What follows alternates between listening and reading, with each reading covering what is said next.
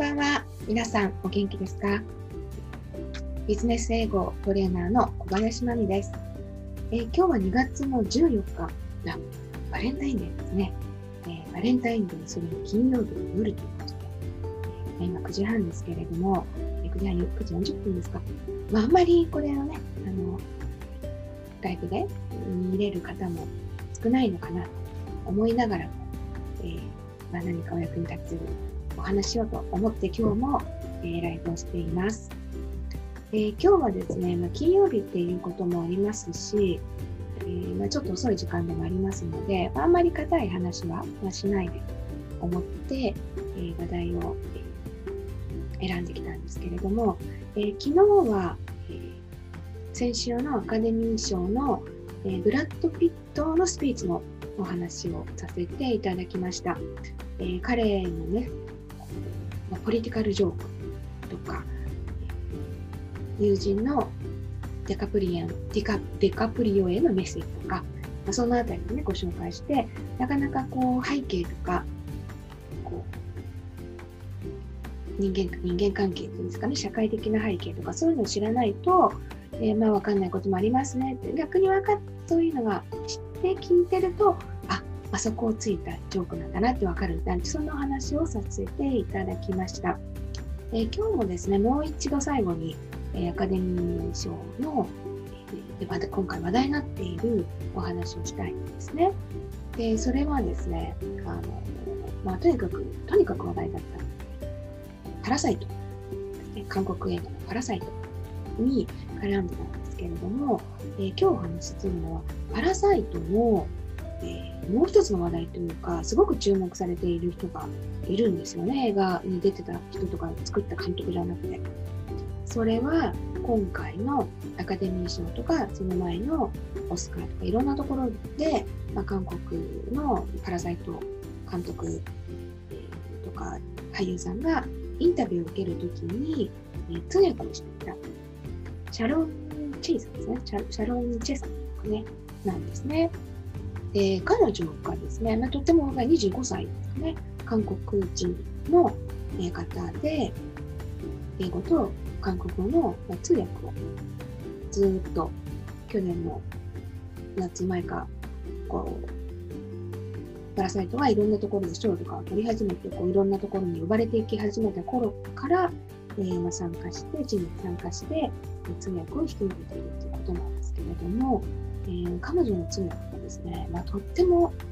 いい感じということで、えーと、アメリカのもうメディア、ニューヨーク・タイムズとかも、えー、特集を書いちゃうぐらい注目されたんですよね。うん、で、まあ、何がそんなにすごいのかなと思って、まあ、YouTube とかもたくさんあるので、えー、よかったらも検索してご覧になっていただきたいんですけれども、もう何がそんなにすごいのか確かにこうあの控えめな感じすごく感じのいい、えー、若い女性なんですよね。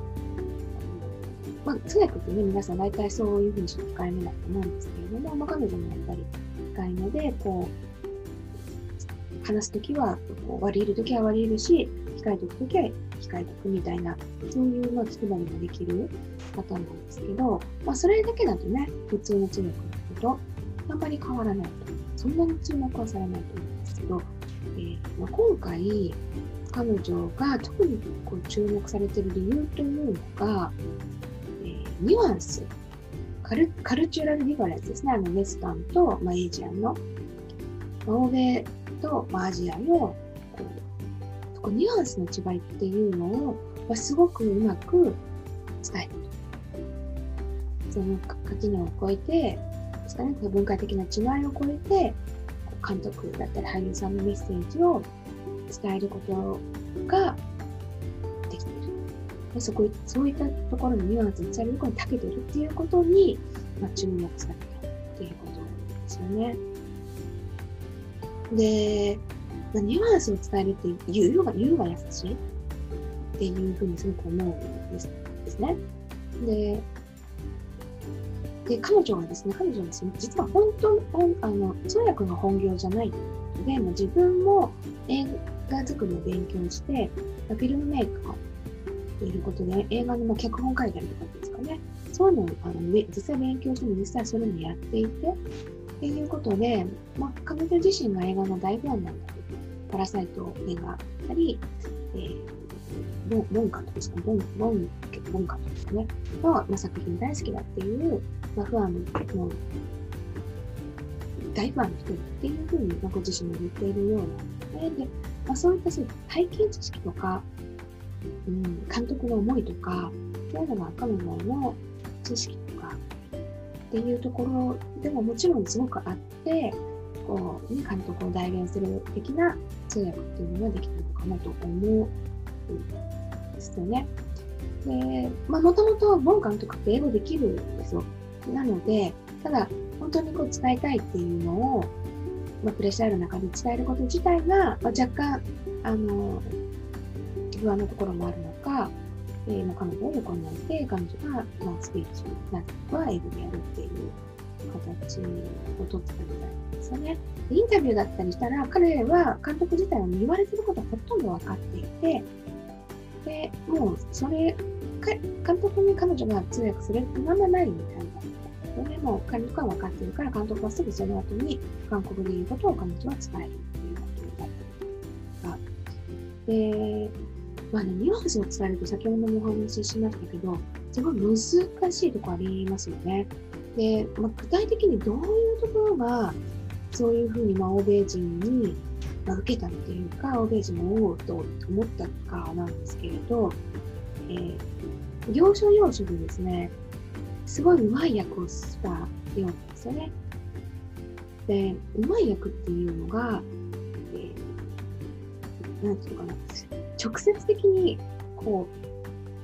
監督が言った通りの言葉ことを普通に訳すんじゃなくて、ちょっと、えー、寛容表現というか、こう英語で言うところの、こうま、ちょっとひねった表現みたいなものをうまく使ってるんです。で、あ、その前にですね、彼女の英語を聞くとわかるんですけれども、とても上手なんですが、別に、こう、アメリカでそういうことかっていうことじゃない。やっぱ韓国の人も上手な英語なんですよね。なんで、あのいわゆる、えー、大学アメリカで行ったっていうことなので、かなり大人になって英語を勉強した。で、彼女のすごいのはそのニュアン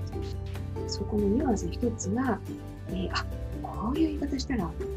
まく伝わるんだっていうのが、まあ一個、いくつかあるんですけれども、今日ちょっとその一つをご紹介させていただきます。え監督がですね、どっかの有名な特集みたいなのに呼ばれて、まあ、いろいろ映画について聞かれますよね。どんな映画ですかとか、どんなところに違うんですかね。でその時に、えー、監督は、いや、この映画は何も知らないと言ってもらうのが一番楽しめる私は多くをここでは語りませんみたいなことを、まあ、話すんですよね。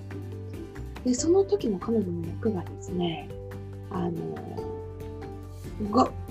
えー、その映画は Go into it a cold go into a cold っていう、cold ですね、最後に。COLD の冷たいのコールです。それを使っているんですね。go into it っていうのは、行く、映画を見に行くね。go into it cold っていうまあ言い方をするんですよ。で、これは、うん、あ、ほうってなんか私もこういう言い方するんだって思ったんですけど、あの、やっぱりこれは慣用方言みたいなんですね。go into it cold ということで、でこの cold は、えー、情報なしに情報なしに、事前情報とかをなしに go into it はそこに行くとか見に行くっていうことなんですね。で、これ